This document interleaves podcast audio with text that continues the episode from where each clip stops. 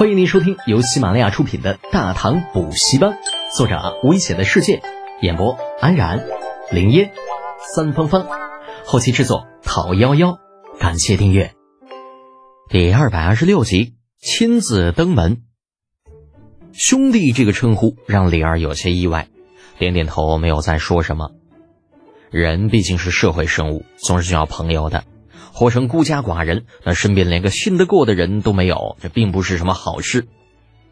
回头看了看桌上摆着的一溜玻璃杯，李儿又有些哭笑不得，深吸一口气道：“你确定这些东西真的不值钱？真的十文钱一个？千真万确。”李承前重重一点头。末了怕李儿不信，又补充道：“李德简说过几天这些杯子就要上市发卖。”到时候价值几何，一目了然。那好，你去忙吧。此事朕知道了。玻璃杯低廉的价格引起了李儿的好奇，打发走了李承前，又琢磨片刻啊，忽然觉得很有必要去城外那个传说中的庄子走上一走。另一边送走了李承前等人，李浩有些郁闷的独自喝着茶水。哎呀，事无欲尽。而风不止啊！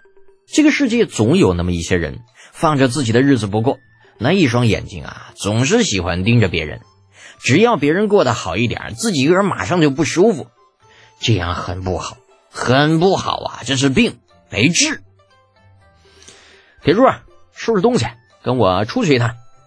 仰头闷干了壶中为数不多的茶，李浩伏案而起。那铁柱出现在二楼的楼梯口，眨巴着眼睛：“少爷，嗯，咱去哪儿啊？”宇文家。宇文士集，那自凉州归来之后，因缉拿叛贼李幼良有功，官迁中书令。给中书令一职，那自古便是负责向皇帝密奏某些事情。宇文士集得此官职，一招权在手，便把令来行，闻风奏事，把李家差一点给点喽。啊，当然了，作为一只混久了朝堂的老狐狸，他并没有直接跟李二说李浩这孩子如何如何啊，只是旁敲侧击的利用聊天的机会，偶尔提上一嘴，说李靖家里有宝物，那些个宝物啊，连宫里都没有，云云云云。那这样告状的方式，哎，既不显得突兀，又不会引起聊天对象的反感，只是事后想起来，总会让聊天对象心里不怎么舒服。对于聊天中提到的人，也会加以防备。而这一日，正暗中琢磨为何宫里依旧没有消息传来的宇文士集，正在家里欣赏歌舞，却见管家急急忙忙跑了进来：“ 老爷，魏国公世子来访。”魏国公世子，宇文士集反应了片刻，这才想起来是谁，心中一惊：“他来干什么？人在何处啊？”啊，管家摇头。人就在大门外，来意不知。嗯，请他进来吧，叫他来书房见我。宇文士奇挥退了众歌姬，吩咐了管家，独自往书房而去。不多时，书房外脚步声响起，李浩露出人畜无害的笑容走了过来。小侄李德简见过宇文叔父。啊，贤侄不必多礼，快快请起。面对苦主。宇文士集多少有些心虚，连忙伸手虚服。李浩顺势站起了身体，也不等宇文士集问及来意，笑呵呵的说道：“宇文叔父归来之时，小侄正在突厥公干，未曾有机会迎接。今日正好有暇，特来登门赔罪。”啊，听到“登门赔罪”四个字，宇文士集面颊抽搐了一下，强撑起笑容：“啊，哈哈，呃，贤侄说的哪里话呀？”我与你父同殿为臣，相交莫逆。李浩不说话，只是笑，笑得宇文士集有些后背发寒，而场面话都有些编不下去了。为了掩饰尴尬，忙吩咐管家上茶。不必了。李浩还没等管家离开呢，摆手说道：“其实我这次来啊，并无他意，只是想给宇文叔父送件礼物。”啊，说完，对着房间外叫了一声：“铁柱啊！”把东西拿来！哐哐哐！身高力大的铁柱自外面走进来，那地皮都跟着隐隐发颤。放下一个三尺见方的箱子之后，转身离去。宇文士集不明所以，很是疑惑。呃，先知啊，你这是小小心意不成敬意。李浩拱了拱手，宇文叔父继续听曲儿吧。小侄告辞。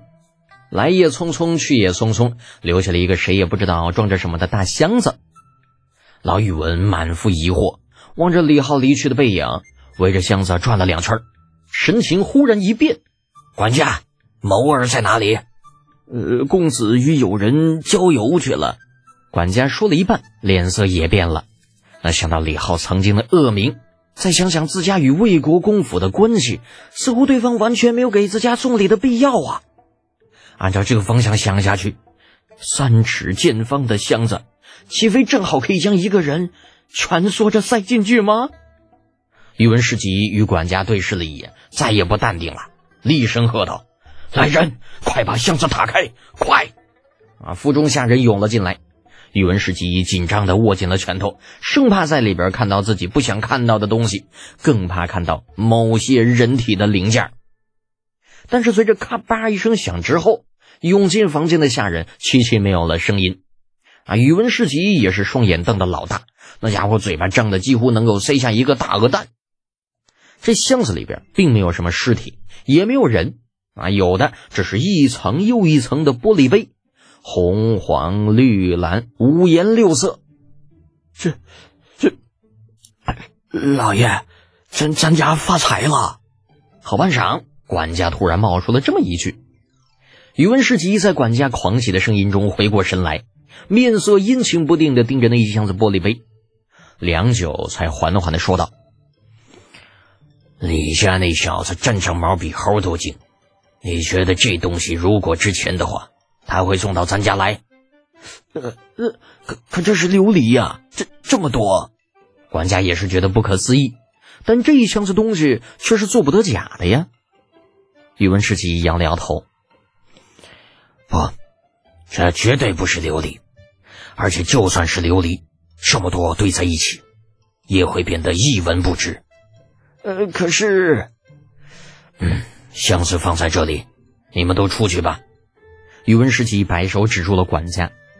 等所有人都离开之后，宇文世吉弯腰从箱子里拿出一个红蓝两色的杯子，放在手里，认真端详起来。良久，似乎领悟到了什么，发出一声长叹：“嗯，李家的小子果然厉害，看来是老夫小觑了你呀。”老宇文感慨颇多，却不知那对面的魏国公府已经是乱成了一团。在打得知李浩进了对面的宇文府之后，啊，上至刚刚回家的李靖，下至守门的门房，所有人全都炸了。本集播讲完毕，安然感谢您的支持。